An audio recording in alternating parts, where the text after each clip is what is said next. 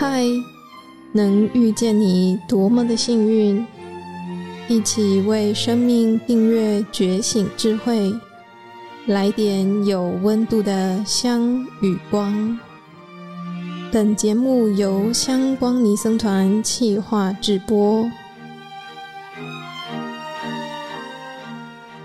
来点香光的朋友，你好，我的名字是朱云凡。我来自美国北加州的万佛城，我在万佛城长大。我的父亲本来服务于台湾的外交部，奉派到美国的华府工作，遇见了宣化上人，一心想护持他的道场，于是决定辞职。我们家就横越全美，搬到加州的万佛城。当时我还不满三岁。所以我从小就住在佛教道场，一直到念大学为止。我现在是史丹福大学的佛学博士生，今年来香光寺做我的论文研究。我今年回到香光寺，突然发现从第一次来到现在已经快十年了，时间过得好快。我为什么来到香光呢？民国一零二年的夏天，我是哈佛大学宗教学院的硕士生，通过家里认识的叶教授介绍来香光寺做我的硕士研究。那年我访问了二十五位师父，后来在二零一六年又来一次做人类学研究，当时是在剑桥大学攻读社会人类学硕士。今年二零二二到二三学年度做我的博士论文研究，从今年六月到明年一月。我最近在想，我为什么一直回来这里呢？我每一次来都感觉非常温暖。虽然这不是我的家，但是这里的师傅们感觉像家人。这里对我来说。感觉很亲切。我喜欢香光寺的文化，也喜欢这里的人。师傅们欢迎我，也变成我的朋友。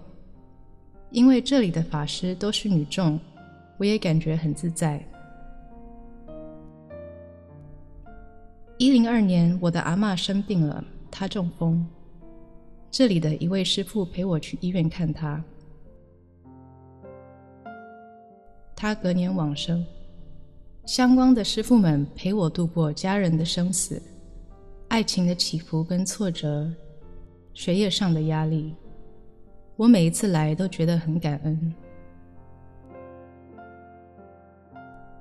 今天想跟大家分享一些心得。我们今年在香光智慧青年营讲到一行禅师的那首诗：“请以真名呼唤我。”我是水面上蜕变的浮游，也是春天回到江河处等待啄食浮游的白灵鸟。我是秋湖里畅游的青蛙，也是水中那悄无声息的溜爬以吞噬青蛙谋生存的水蛇。我是手握生杀大权的政治要员。也是被视为背着人民血债，而在劳改集中营中慢慢死去的人。我的喜悦如春日天空般清脆，温暖着万方花草。我的苦痛凝滞成泪水，淹没四大深邃汪洋。请记得以我的真名呼唤我。让我能同时听见我所有的哭泣与欢笑，让我觉知苦痛与喜悦同为一体。一行禅师在这首诗里面讲的是大悲，通过大悲了解什么是我们的大我跟小我。我们的小我是那个青蛙，也是水蛇，是手握生杀大权的政治要员。也是劳改集中营中死去的人。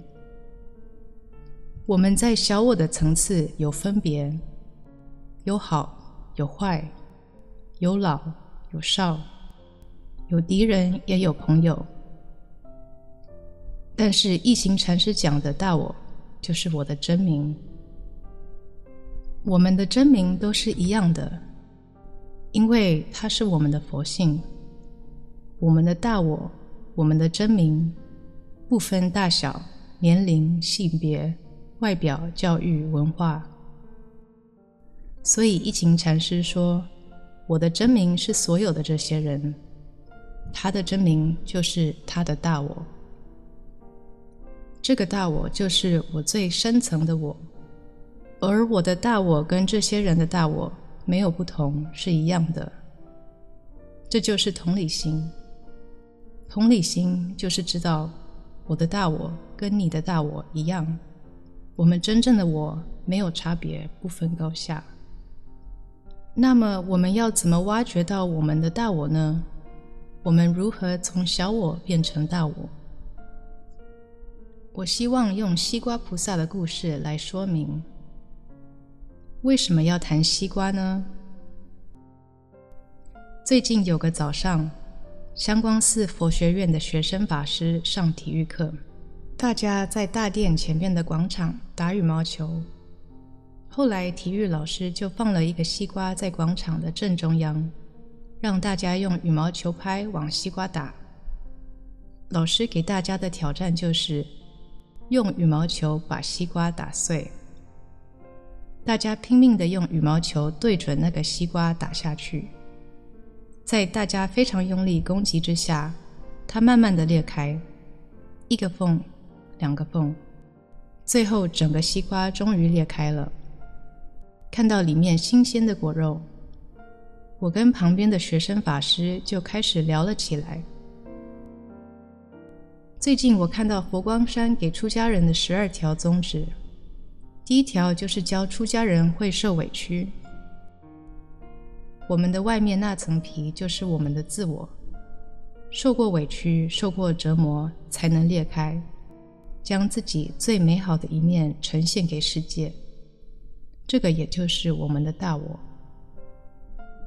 我们这一谈，我也很感动。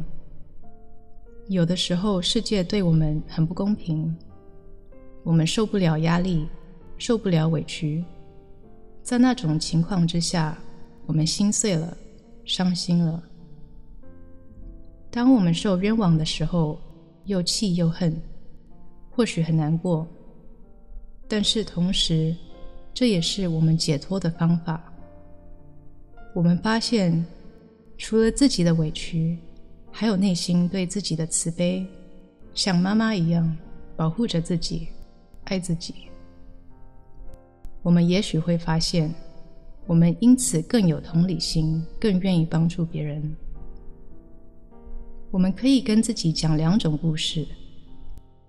第一就是我好可怜，我受害。我多么的难过，怎么那么不公平？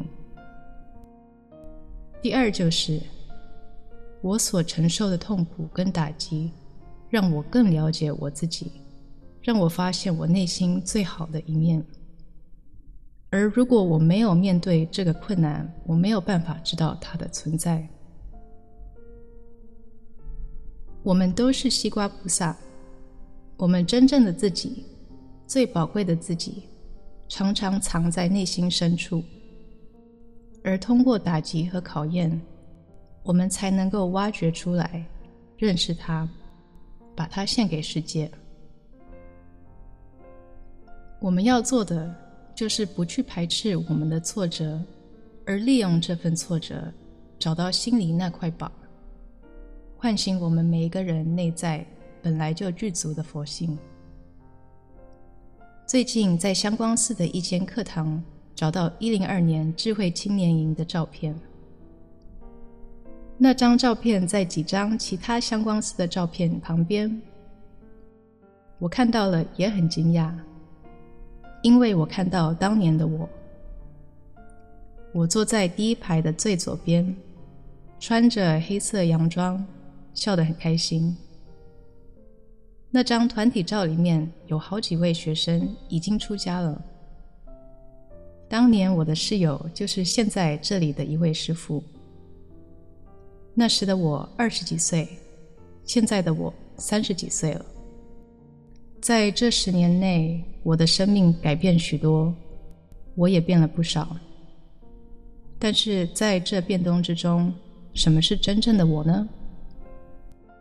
那个没有改、没有变、一直都存在的我是谁？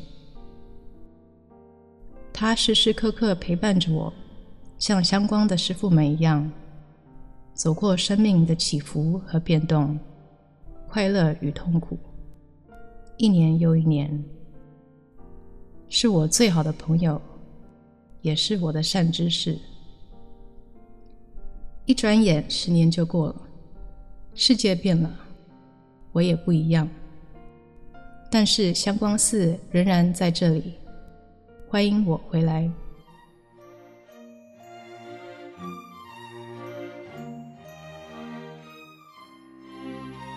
感谢你的聆听共学，愿香光宝藏一路陪着你，前往内心向往的方向。